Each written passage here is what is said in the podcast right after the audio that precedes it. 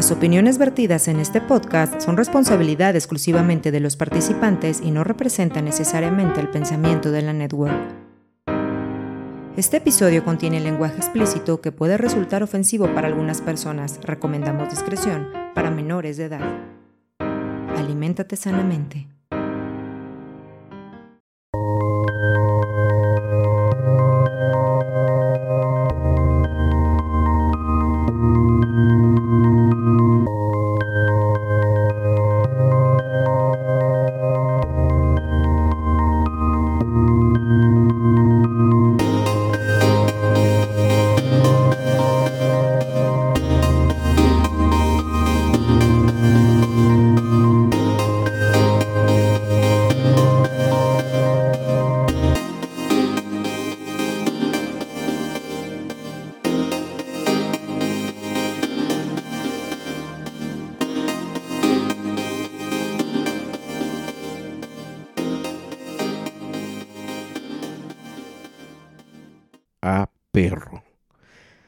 Del barrio, bienvenidos a un episodio más de este proyecto que se llama Nosotros como el barrio, o como quizá ustedes lo pueden conocer también como NEB.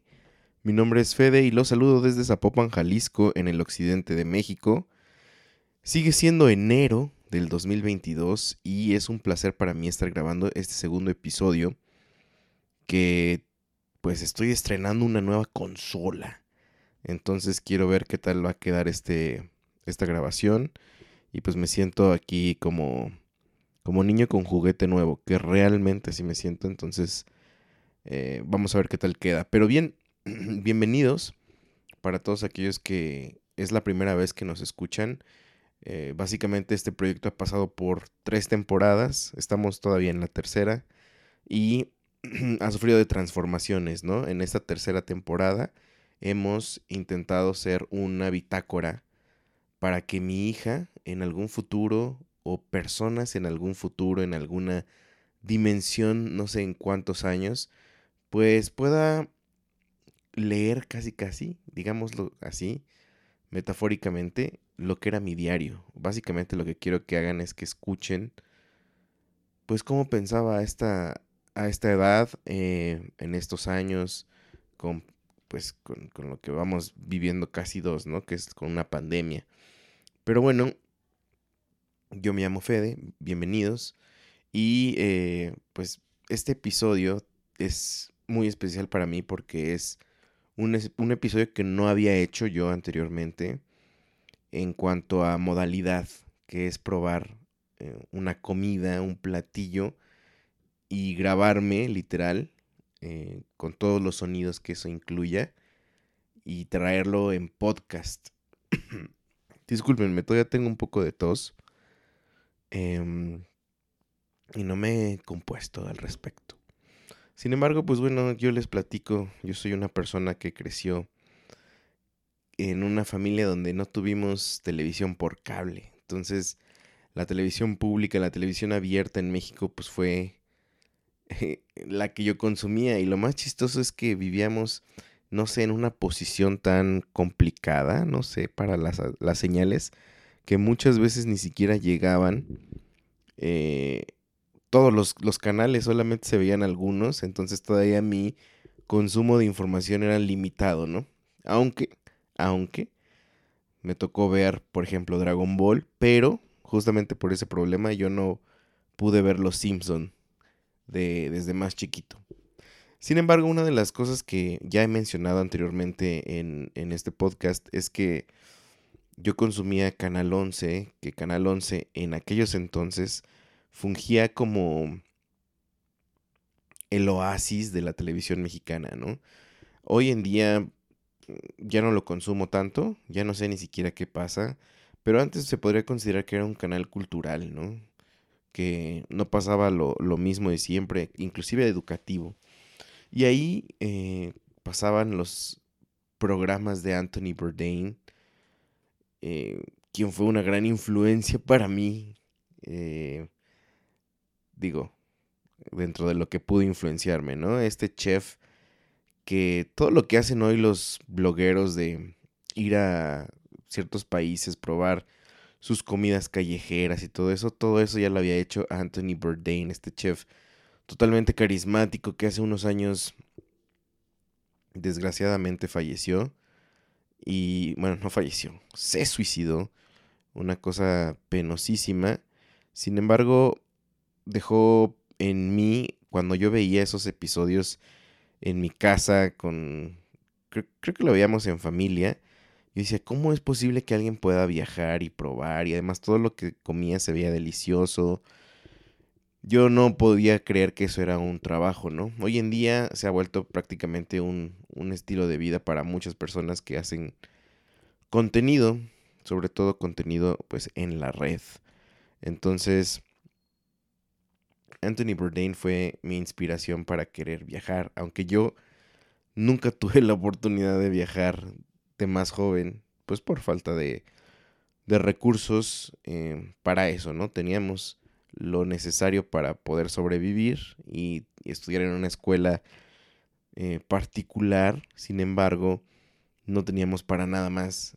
Entonces la primera vez que yo salí del país fue a mis 30 años hace cuatro años y después llegó la pandemia hace dos, entonces justo cuando estaba en mi edad para salir a viajar y conocer el mundo, pues llegó esta, esta verdad, esta, esta, esta situación. Y aunque mucha gente va a decir, ¡Ey, vato! Pero pues mucha gente sí está viajando. Pues sí, solamente que también me hice papá. Entonces tengo una pequeña bebé. Bueno, ya no es bebé, es una niña. A la cual pues cuidar. Y viajar con ella ha sido complicado, inclusive en, tramos cortos, o no tan cortos pues, pero sí, sí es un, un relajo. Eh, y hace poco, me parece que fue a, principios de la pandemia, en el 2020, estaba consumiendo un canal y no, no puedo recordar dónde fue, pero decía que pues no era necesario viajar por el mundo, ¿no? Para conocer. Yo sé que eh, está esta frase de viajar para por tu barrio como turista y sorprenderte de todo, ¿no? Eso es totalmente cierto, lo he aplicado, háganlo, viajen por su estado, por su ciudad, con ojos de turista y, uno se vuelve observador y, y empieza uno a admirar las cosas que a lo mejor uno ve como un tipo de rutina.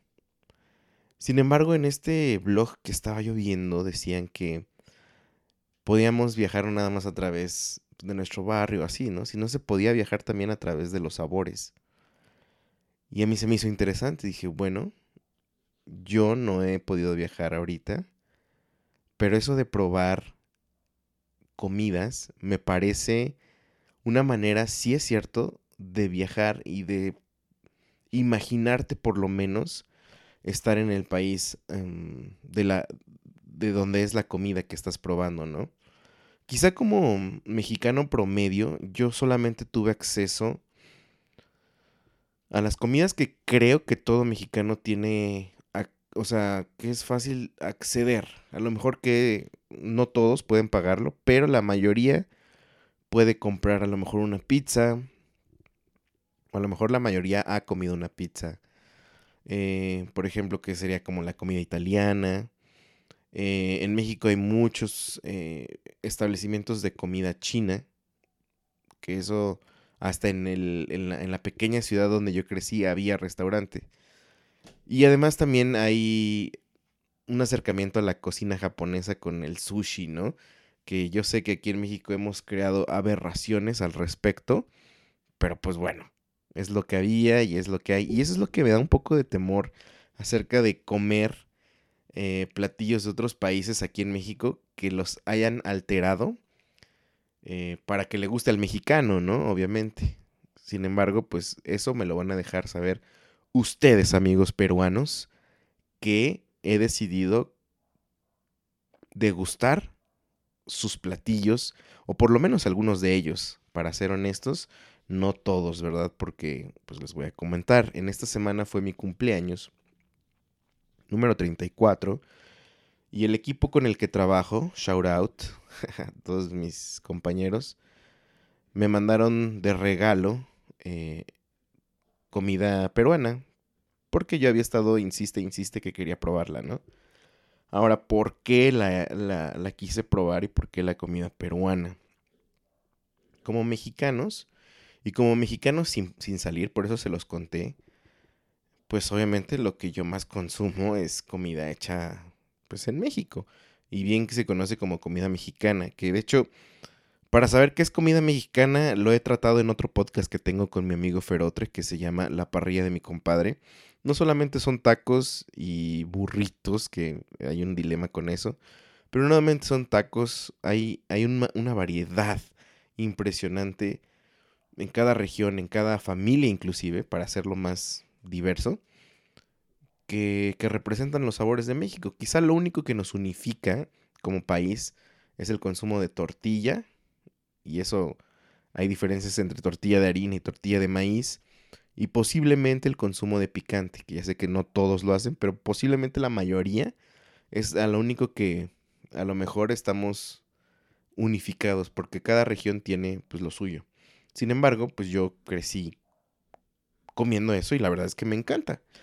A mí me encanta nuestra cocina, me encanta los platillos y además de que yo crecí con unas abuelas que, híjole, deberían tener su estrella Michelin en su cocina. Y también mi mamá, pues, cocina bastante rico, ¿no? Entonces no tuve la necesidad de, de consumir otro tipo de cocina, además de que pues no había restaurantes de este tipo en la pequeña ciudad donde yo vivía. En Ciudad de México, aunque estábamos pegados, pero era un relajo ir dos horas nada más a la Ciudad de México a comer algo, ¿no? Entonces, dos horas de ida y dos horas de regreso. Es una tontería. Eh, no podíamos hacerlo, además. Eh, entonces, tiene poco que, que, que he estado abriéndome a las variedades de sabores, ¿no? Y también nosotros como mexicanos, o por, lo menos voy a hablar de mí, eh, en esta ignorancia culinaria y a lo mejor de mundo, pero realmente yo siempre dije, no, la comida mexicana es la, ha de ser la mejor del mundo. Yo no puedo vivir sin comida mexicana. Y la verdad es que pues es patrimonio de la humanidad. No sé cómo se le dice, patrimonio... Oh, ahorita lo busco. El rollo es que la comida mexicana pues está así en unos estándares bastante altos, ¿no? Y sobre todo como tenemos de, mm, de vecinos a los estadounidenses y recibimos mucho, mucho turismo europeo, pues se ha vuelto como muy famosa, ¿no? Y muchos blogueros vienen y trying Mexican food for the first time y, y hacen caras de que, güey, casi casi de orgasmo, ¿no? Entonces, pues eso alimenta tu ego como mexicano, decir, a huevo, por lo menos somos chingones en algo, ¿no? Y, y a lo mejor en el hemisferio norte del mundo, la comida mexicana, o por lo menos del hemisferio norte del continente americano, se habla mucho de la comida mexicana. Sin embargo, en el hemisferio sur, yo estuve escuchando acerca de la comida peruana. En episodios anteriores, en, otros capítulos de este podcast, he mencionado genuinamente el interés que me causa Perú, porque me parece que somos países muy similares con respecto a nuestro pasado prehispánico, eh, la gloria que tenía con el imperio inca y nosotros con el imperio azteca, esa mestización que ha generado seguramente los mismos problemas de desigualdad y todo eso. Eh, además de todo eso, presumen ser las dos cocinas pues más complejas del continente americano. Y no me malentiendan, sigo siendo un ignorante porque a lo mejor van a decir, güey, la de Argentina, la de Paraguay, la de... Pues la de todos, obviamente, ha de ser súper especial, sobre todo cuando pues remite a tus memorias. Y no quiero faltarle al respeto a ninguna cocina, solamente hablo de que yo dije, bueno, He escuchado a argentinos, he escuchado a colombianos, a venezolanos hablar de que la comida peruana es otro pedo.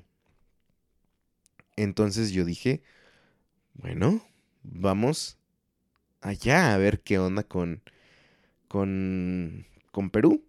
entonces mis amigos pues me, me, me regalaron eso de cumpleaños. ¿Y qué hice yo? Pues grabarme mientras comía. Entonces quiero dejarlos con ese momento en el que yo pues empecé a comer esto y empecé a relatarlo. Literal me llegó el regalo y así saqué mi celular y empecé a grabar. Entonces, si se escucha un poquito mal el audio es porque lo grabé ahí en la mesa con el ruidajo de los paquetes, las bolsas, pero era para que fuera 100% auténtico y capturara yo la reacción al instante. Entonces, los dejo con esta pequeña...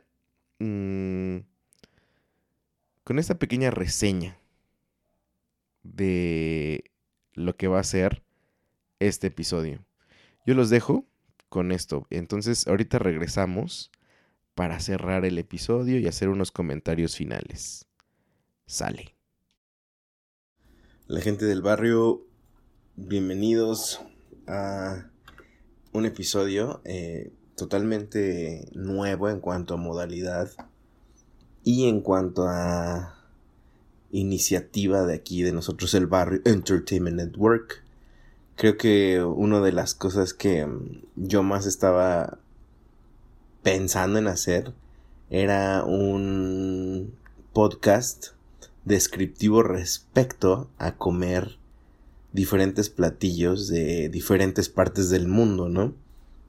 El día de hoy, básicamente cuando estoy grabando esto, pues es mi cumpleaños número 34 y recibí de regalo de parte de mi equipo en pues en donde yo trabajo de regalo comida peruana y em, pues obviamente supongo que preguntaron de que tenía yo antojo porque tiene mucho tiempo que yo quería probar la comida peruana seguramente ya escucharon algún una explicación del por qué lo hice o del por qué estoy haciendo este esta degustación, ¿verdad?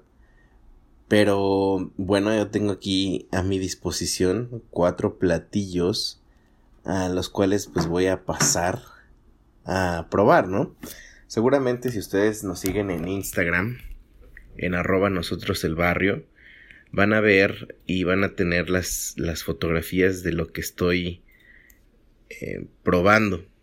Déjenme decirles, lo primero que voy a probar va a ser, y es que, pues, o sea, no, no conozco, pero pues por lo que estoy viendo, estoy adivinando, es arroz chaufa. Déjenme abrirlo e ir narrando cuál es mi experiencia. Obviamente voy a empezar a,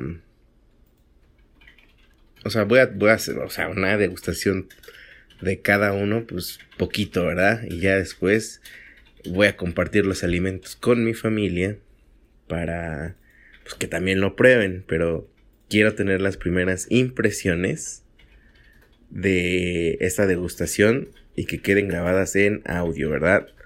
Si ustedes escuchan sonidos de oficina y de vida normal, es porque estamos grabando, así literal, di un parón en seco de mis actividades para hacer esto, porque pues ya, ya no puedo más.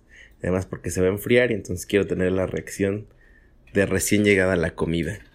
Entonces voy a pasar, y, bueno, voy a ser bien honesto, me dio bastante curiosidad antes de grabar y si lo probé, o, o no sé si no probé, no sé, es que no sé qué platillo estoy comiendo, pero a ver, ahí va. Seguramente esto es el arroz chaufa. Déjenme abrirlo y les voy narrando mi experiencia. Esto lo estoy grabando desde mi teléfono porque pues grabarlo en en condiciones de, del estudio no podría, pero a ver.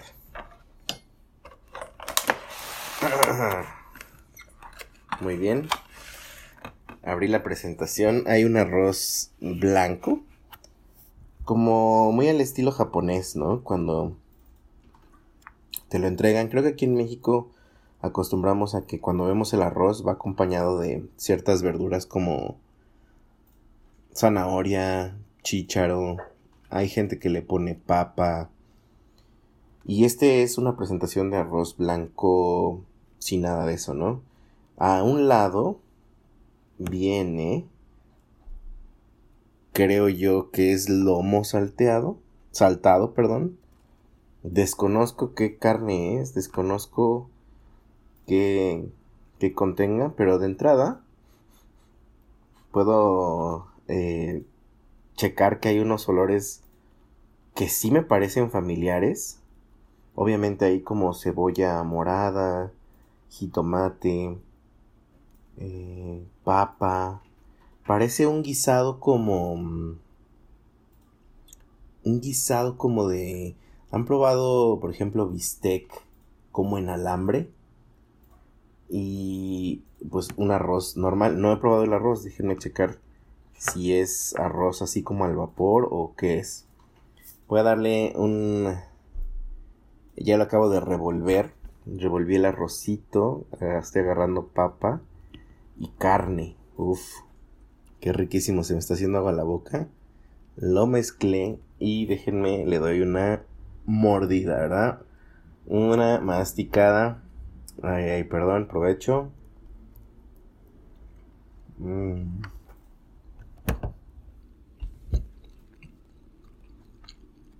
No manches. Está riquísimo. La carne mm, muy suave. Parece hasta un corte como de como de arrachera. Mm. El arroz es meramente obviamente el acompañamiento porque creo que se disfraza con el sabor de lo que es el lomo. Güey, qué riquísimo está. Bien podría ser un, un sabor que todos los mexicanos podríamos relacionarnos. Eh, no me parece extraño. Sobre todo, saben, estoy un poco preocupado por la autenticidad. Digo, no que no sea auténtico, más bien de que a lo mejor no encontraron algún ingrediente y lo tuvieron que sustituir por algo que hay aquí en México. Mm, pero por el momento, o sea, está delicioso y es un sabor que sí reconozco. Ay, qué rico. Déjenme seguir comiendo aquí un poco de arrocito, jitomate. Mmm.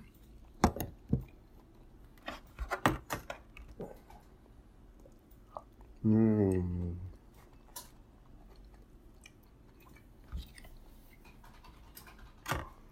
Mm, o sea, tengo el sabor como de parrilla, como de que esto estuvo en la parrilla, la carne.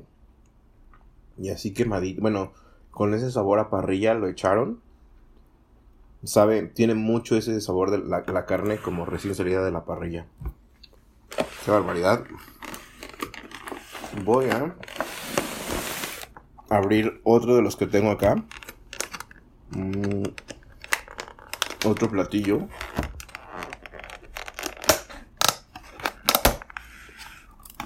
Uf, no mames. ¿Qué pedo con esto? A ver, ¿qué? Déjenme regresar a los platillos que... Al nombre de los platillos. Esto, lo primero que veo es... Huevo.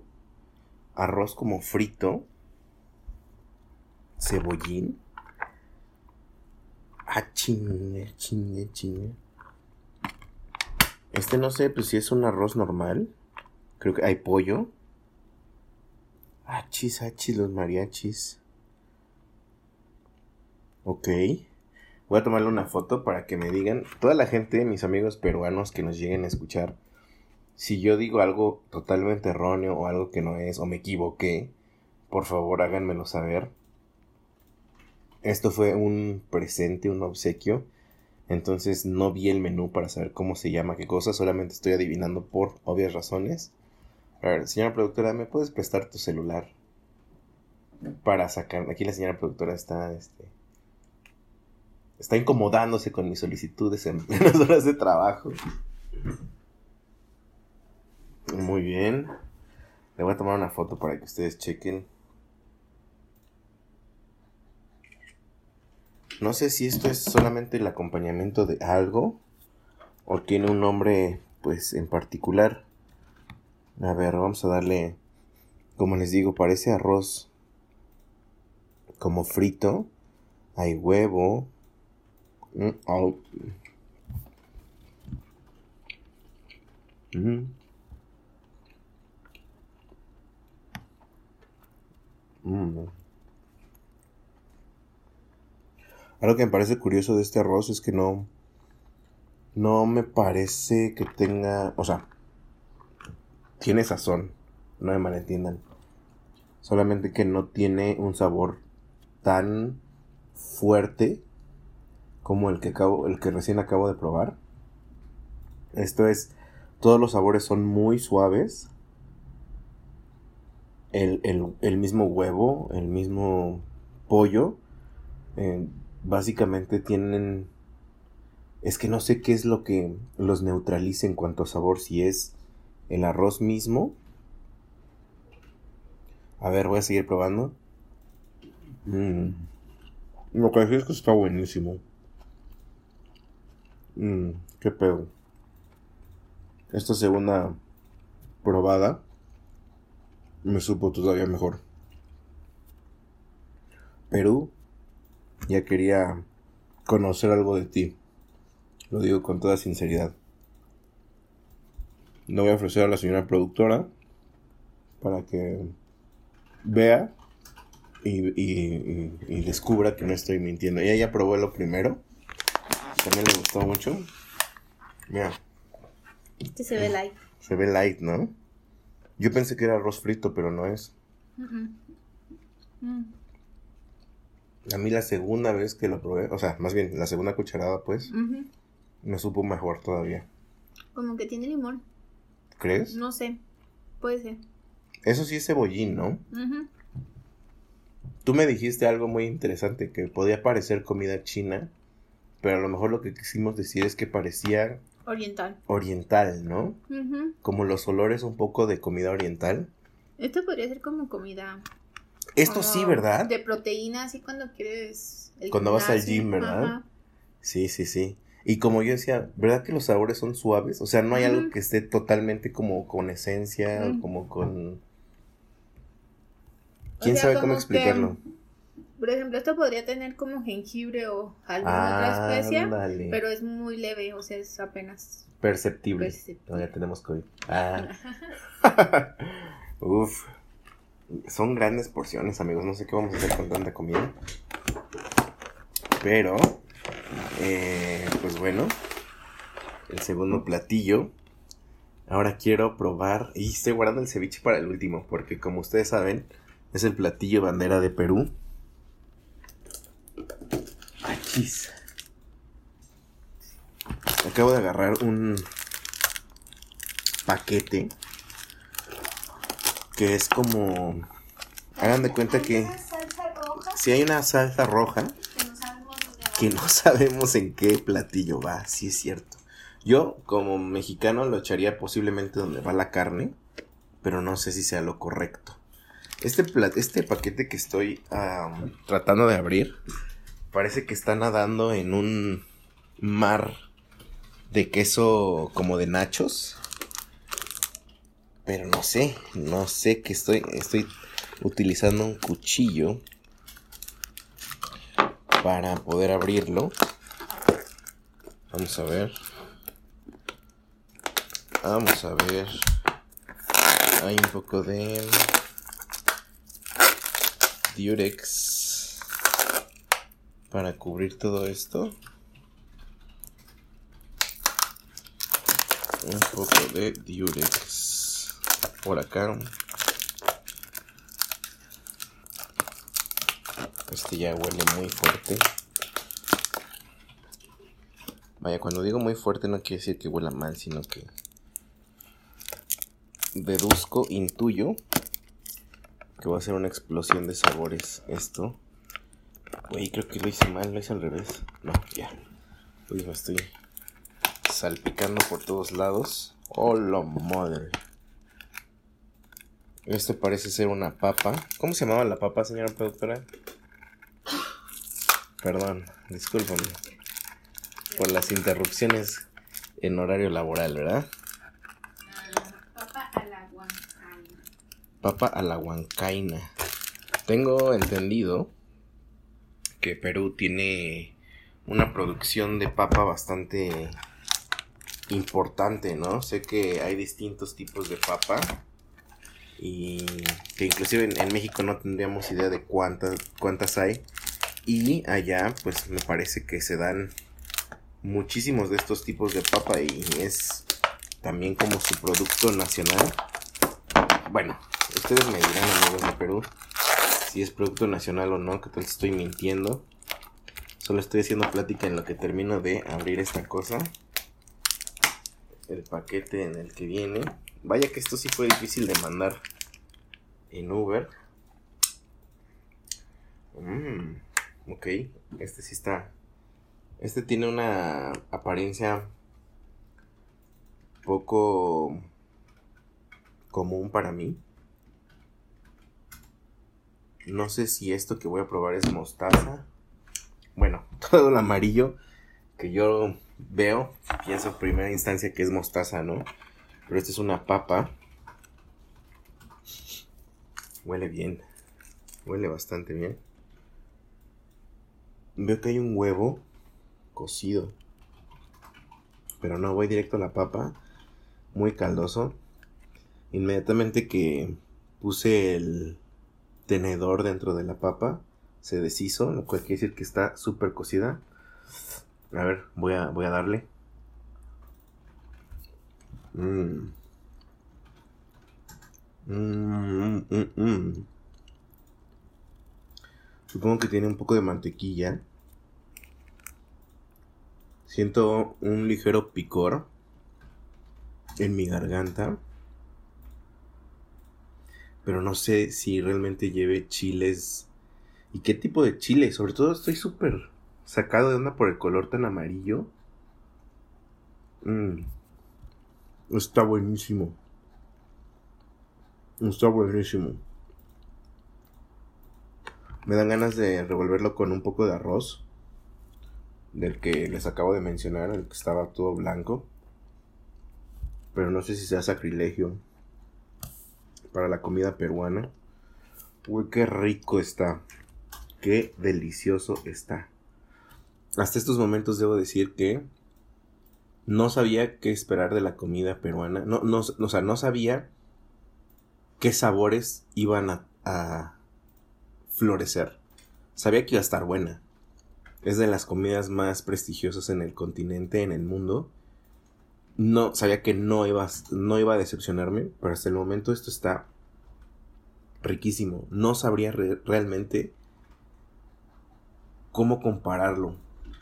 Eh, estoy pensando que a lo mejor hay un tipo de pollo como encacahuatado que podría, podría parecerse al sabor de esta cosa, ¿qué será? Salsa amarilla que me estoy comiendo. Déjenme termino esta papita para ahora sí pasar al ceviche. Mmm. Wow. Señora productora, cuando pruebes esto, ¿Qué pedo? Está buenísimo. Estoy muy contento, amigos. Mm, regalar comida es una de las cosas que de mejor gusto que he descubierto que me gusta que me regalen. Mm. ¿Qué onda? Está deliciosísimo ese. Uf. Y ahora la dejé a un lado, acuérdense que es probete. Para obtener la reacción primaria. Seguramente voy a cortar y después voy a grabar mis comentarios finales en, en el podcast completo. Pero ahora con el ceviche, que es, como mencionaba, el platillo insignia. Vamos a ver. Algo que ya me parece raro de entrada. Usual de ver. Es que en el ceviche hay. Hay elote. Elote. No sé cómo se le dice en Perú al elote. ¿Choclo? O eso ya es en Argentina y en Chile. No tengo idea. Pero déjenme abrir la cajita porque tampoco me parece que haya sido fácil de abrir este, digo, de mandar este platillo. Ay, güey. Uf, quiero seguir comiendo esa papa. Me pregunto si usaron papa normal de la que hay aquí en México. O es una papa especial. Ojalá sea una papa especial. Para decir que ya la probé. Mira, todavía no lo abro y ya huele a ceviche. Ya, ya me llegó el olor. Hay un pedazo de como camote. Pensé que era zanahoria, pero me estoy dando cuenta que ni una zanahoria que conozca está tan grande. Miren. Uf. Este es el platillo bandera de Perú, amigos. Tiene los elementos que parece que cilantro, cebolla morada. Estoy muy curioso si esto es camote. Uf, vamos a checar. ¿Esto se comería con tostada o con qué se comerá, amigos? Voy a probar. Mm. No seas mamón. Mmm. Pica inmediatamente. Es un picor de esos que está delicioso. Es justamente el picor que a mí me gusta comer. Güey, qué delicioso está. Este sí quisiera saber qué onda, cómo se hace, cómo se prepara. Uf, este caldillo quiero hacerlo sopa. A ver. Mmm. No mames. Perú. 10 para tu comida. Bien podríamos ser. Claro que sí. Consumidores de comida peruana. Todo el tiempo. A ver, voy a probar esto. Mmm. Mmm. Si es camote. Me parece sumamente rara la combinación. El camote pues obviamente es... O bueno, no sé si es otro tipo de papa. No sé amigos, díganme por favor. Eh, es dulce, obviamente contrasta con el sabor salado y picoso de, este ceviche. Güey, qué delicioso está. Mmm. Esto yo lo tomaría con cervecita, una lager. Qué delicia. Qué delicia. Uf. Voy a detenerme aquí. Ahí lo detuve exactamente. Ustedes disculparán el ruidero del paquete, pero pues es que lo estaba abriendo en el momento y estaba súper sellado. Y creo que lo que quería, como lo mencioné muchas veces, es captar mi reacción primordial. Y la verdad es que el, ceviche es algo que aún no supero. Aún no supero. Eh, para la gente en Perú, nosotros también en, en México, sobre todo en, en las costas del Pacífico, bueno, no, en todas las que son playas, básicamente, tanto en el Golfo de México como en el Caribe, como en el Pacífico también hay platillos eh, con ceviche y es muy diferente.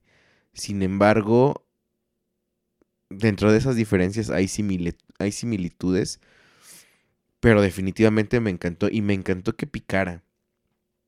Como lo mencioné, para mí me lo imagino también tomándome una cervecita. En ese momento no tenía una cerveza porque no sabía que lo iba a recibir, pero quiero repetirlo totalmente.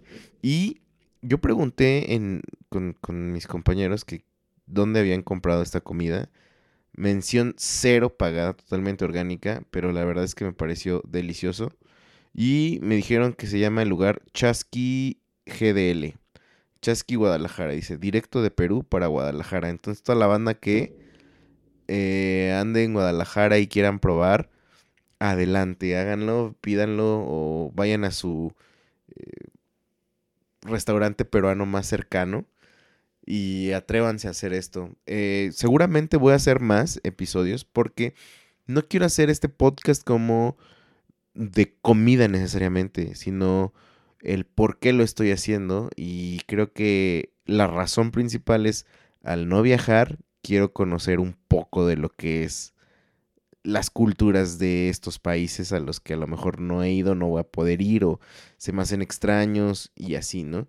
Para el siguiente episodio, sin duda, eh, digo, para el siguiente episodio de comida, no sé cuándo va a ser, no sé cuándo va a pasar, pero sin duda va a ser una de las cocinas que más me rete. Esto yo lo había escuchado como algo delicioso y obviamente lo fue, pero hay, hay cocinas que no me atraen, sin embargo que son muy buenas aparentemente. Entonces voy a intentar algo que no sea de mi interés para que mi reacción sea todavía más, eh, más cruda, digámoslo así. O a lo mejor me sorprendo, no sé. Eso es lo que quiero investigar y lo que quiero hacer. Ahora que estoy yendo a terapia y todo esto con, el con la psicóloga, eh, esto de intentar cosas nuevas y hacer nuevas conexiones cerebrales, me ha venido bastante bien. Entonces también es otro pretexto para hacerlo. Y, lo voy a hacer, eh, pues por lo menos todas las veces que tengan curiosidad de, de alguna comida de cierto país. Amigos de Perú que llegaran a escuchar, si yo me equivoqué en algo, me encantaría que me escribieran o que me quieran recomendar algo además.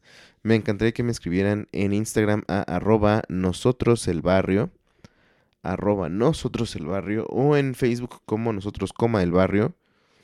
Y, y ustedes pueden escribirme hey Fede, ¿qué onda? No, esto se llama así, se come así. O tal vez me pueden decir, ¿sabes qué? Pues esto no se come en todo Perú, se come en cierta región, eh, en ciertos días. Eso me encantaría saber. En Twitter estoy como WE el barrio. Ahí casi ya no pongo nada, pero se siguen publicando ahí los episodios. Eh, los links sobre todo. Entonces, pues, si quieren seguirlo, adelante. Si no, en Instagram está el mero cotorreo.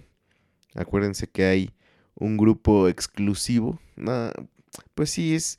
En Instagram tengo una lista de mejores amigos que los estoy tratando como contenido exclusivo. Si ustedes han estado participando o consideran que siempre me escuchan y no están ahí, háganmelo saber y los voy a agregar. Ahí llevo cientos, o sea, más bien, llevo muy poquitas publicaciones, de por sí no publico, pero ahí voy haciendo como ciertas conexiones, ciertas dinámicas para que pues podamos hacer comunidad, como ya lo mencioné en el episodio anterior. Y pues bueno, creo que esto es todo por, por el día de hoy. Yo me despido y me da muchísimo gusto haber hecho este, eh, este episodio, esta idea. Y pues, pues bueno, que estén muy bien, gente del barrio. Pásenla chido. Los quiero mucho. Cámara. Bye. Muchas gracias por escuchar y descargar este podcast. Mil gracias más si lo has compartido y te has suscrito a todas nuestras redes. Nosotros el barrio te lo agradecemos y te respaldamos. Hasta la próxima.